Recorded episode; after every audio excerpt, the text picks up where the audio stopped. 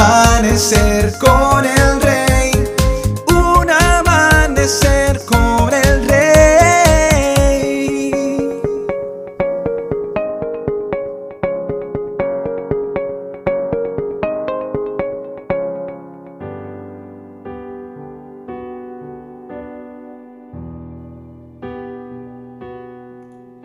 Muy buenos días y bendiciones para todos. La fe producirá en tu vida y en la mía que salga, que se abra mi mente y que se mueva. Lo primero que Abraham logró a través de la fe es ensanchar su mente. La fe va a abrir tu cabeza, a ensanchar tu visión. Siempre te va a empujar a salir de donde estás para ir a un lugar más grande, más bendecido. ¿Lo crees? Génesis 15 versículos del 3 al 6 dice, Tú no me has dado descendientes propios, así que uno de mis siervos será mi heredero. Después el Señor le dijo, No, tu siervo no será tu heredero, porque tendrás un hijo propio, quien será tu heredero. Entonces el Señor lo llevó a Abraham afuera y le dijo, Mira al cielo, y si puedes, cuenta las estrellas. Esa será la cantidad de descendientes que tendrás. Y Abraham creyó al Señor, y el Señor lo consideró justo debido a su fe. Note usted que Abraham manifiesta su inconformidad desde el interior de la tienda, es decir, desde su zona de confort o desde su limitación mental, simbolizada por qué? Por la tienda. Nuestro Dios activa su fe sacándolo de la tienda, es decir, que lo sacó de su zona de confort. La fe nunca te va a acomodar, sino a incomodar. Cuando soltamos una palabra, siempre te vas algo intranquilo, porque vas a saber que donde hoy llegaste no es todo lo que puedes lograr. La fe que están haciendo en tu vida te va a empujar a un lugar nuevo. Por la fe, Abraham estaba en una ciudad, pero fue llamado fuera. Por eso, cuando algunas personas dicen, yo soy así.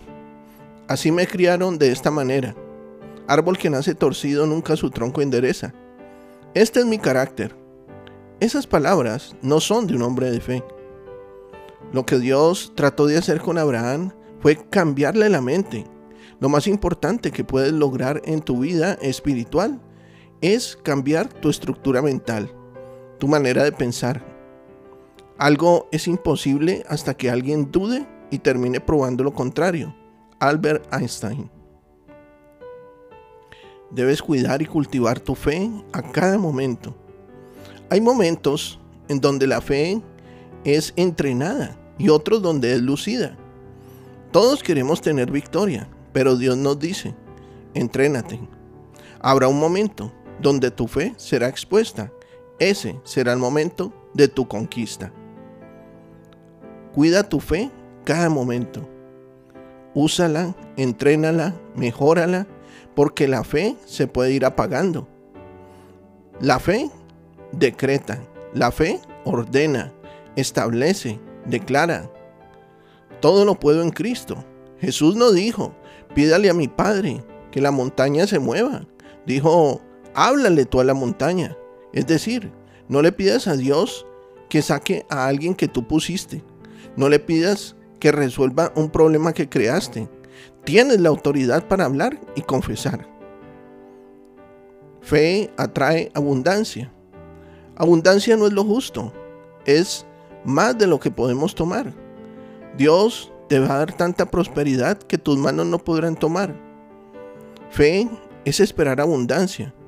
Espera la bendición con los brazos abiertos. No esperes lo justo. No esperes caminar espera correr, espera volar, porque Dios siempre nos da más de lo que esperamos. Ten una alta expectativa. Es una oportunidad. Elías fue a ver al rey y le dijo, por mi palabra no llueve más, y se fue. ¿Qué poder había en Elías que resucitó también a un muerto? Que sanó con harina una comida envenenada. Ese es el mismo poder que levantará a la iglesia y la llevará a un nuevo nivel de fe. Hasta ahora, ese nivel es desconocido, pero va a llegar. Muchos nivelan por abajo en vez de hacerlo por arriba. Y si, les si tú les dices, vas a prosperar, te responden, oye, pero hay gente pobre. Lo mejor que puedes hacer por un pobre es dejar de serlo porque un pobre no puede ayudar a otro pobre. Dios nos va a dar sobreabundancia más de lo que podamos recibir. El físico y matemático Newton era hijo de campesinos. Juana de Arco era pastora. El astrónomo Copérnico era hijo de un panadero. El físico Faraday era un encuadernador. La reflexión no importa de dónde vengas, sino hacia dónde vas. La fe va a abrir tu cabeza, a ensanchar tu visión, te va a empujar a salir a un lugar más grande y más bendecido. Comienza a visualizar ese lugar grande y de mucha bendición que Dios te va a entregar. Dios hoy ha hablado a tu corazón, ha edificado tu vida Sé de bendición para otros y comparte este mensaje. Nuestros contenidos ahora también podrás disfrutarlos en Facebook, Spotify o en YouTube como Un Amanecer con el Rey. Que tengas un excelente día lleno de bendiciones. Te habló tu pastor y amigo Emmanuel Cortázar desde la hermosa ciudad de Santiago de Cali, Colombia.